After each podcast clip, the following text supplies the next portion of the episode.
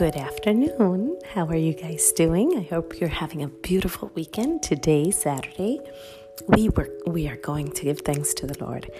Our Father who art in heaven, hallowed be thy name. Thy kingdom come, thy will be done on earth as it is in heaven.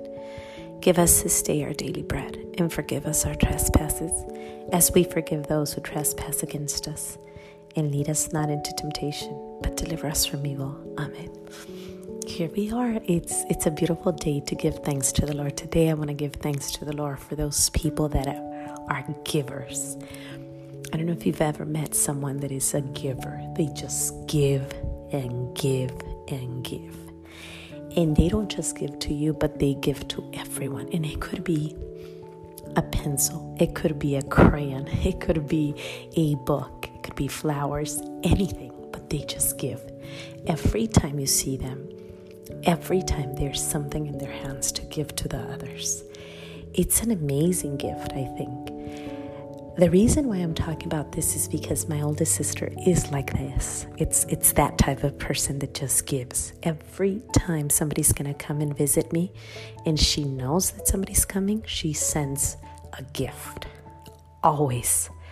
Every time I meet her at my parents', there's a gift every time she goes to my parents, she will leave something for me. And not only for me, but for my sister and my brother and my nieces and my nephews. It's the way she is. She just loves giving, and it's such a beautiful, beautiful gift. I think it's definitely a gift from the Holy Spirit. This weekend, um,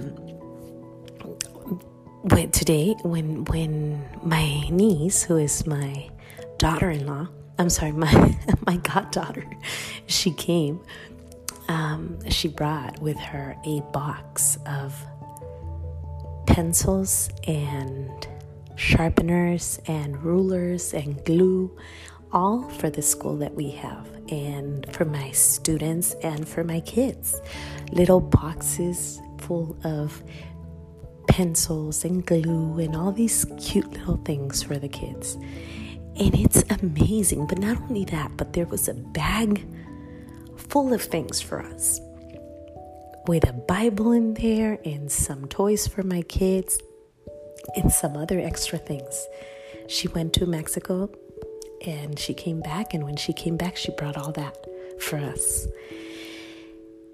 And this is not new.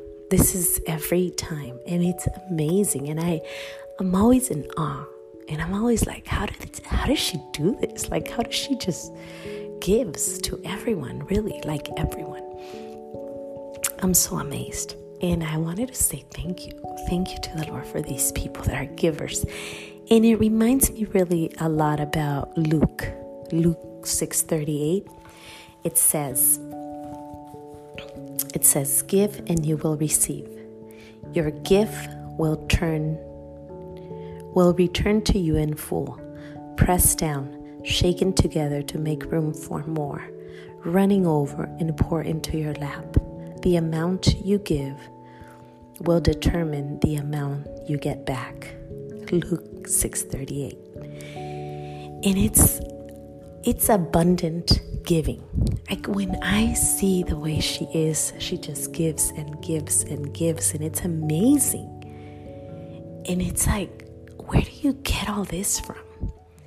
But then Christmas comes, and believe me, we all buy a gift for her. Like she's the one that will receive the most gifts because she's such a giver that we cannot not give her.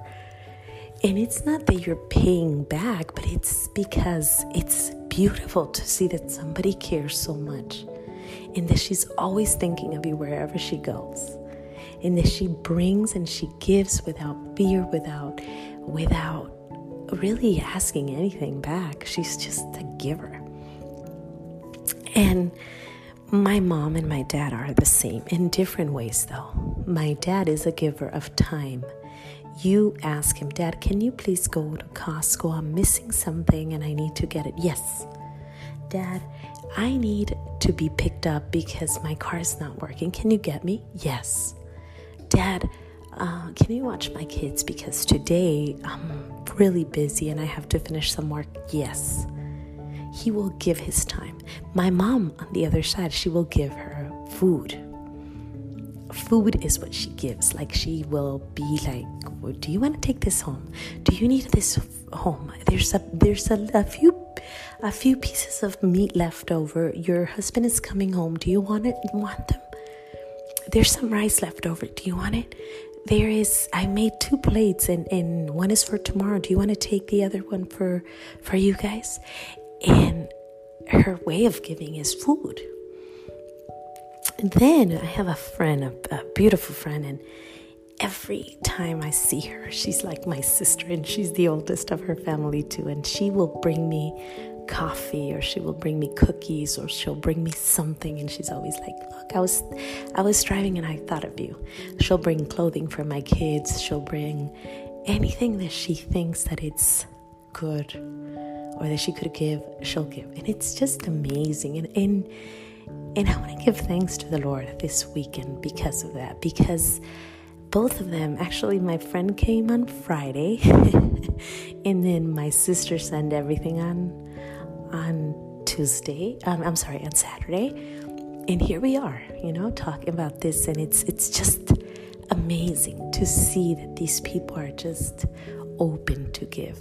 And the more we give, the more we receive, just like the Bible says. So, I guess you have a week for the challenge I have for you. Do you have time to give? Do you have food to give away? Do you have water to give? Do you have a smile to give? Is there maybe something you could give away? Maybe you have many books at home. Maybe a, you know what I've seen, and it's really good? People subscribe other people for something special. Like, let's say you think of the Magnificat or, or the Benedictus, which is, I think it's a new one. That one book that is coming out that everybody is buying because, or, or a book. And people subscribe them and then they send those books to them. Something. Give and you shall receive maybe a flower, maybe a call, maybe your time. Whatever it is, let's give thanks to the Lord for let us for, for letting us give and let's give more. Because the amount that we give is what we're going to receive. And the measure with which we measure will be the measure that is used with us. I hope it helps you. I hope you you apply it this week. Let's try. And I just want to give thanks for, for my sister and for my friend and my parents and so many other people. I mean, I, I have a lot of people to mention in this one, but just thank you. Thank you for, for being a giver and for showing me how to give, even those small little things. And well, Mama Mary was like that when she heard that her cousin Elizabeth was was um, waiting and expecting. She right away went and help. She gave her time. When she noticed that there wasn't wine, she said, Okay, we need to make wine. Let's do it. Givers, givers, givers. It's a beautiful, beautiful grace. So let's ask our Lord that we could give the way they do. And well, without further ado, I will want to close with Hail Mary, full of grace, the Lord is with thee. Blessed are you amongst women, and blessed is the fruit of thy womb, Jesus. Holy Mary, Mother of God, pray for us sinners now and at the hour of our death. Amen. Glory be to the Father, to the Son, and to the Holy Spirit. As it was in the beginning, is now, and ever shall be, world without end. Amen. And okay, I will see you next weekend on Los Pequeños Regalos de Dios. Sometimes Saturday, sometimes Sunday, but we will figure it out. Thank you so much. Have a great weekend. See you later. Bye.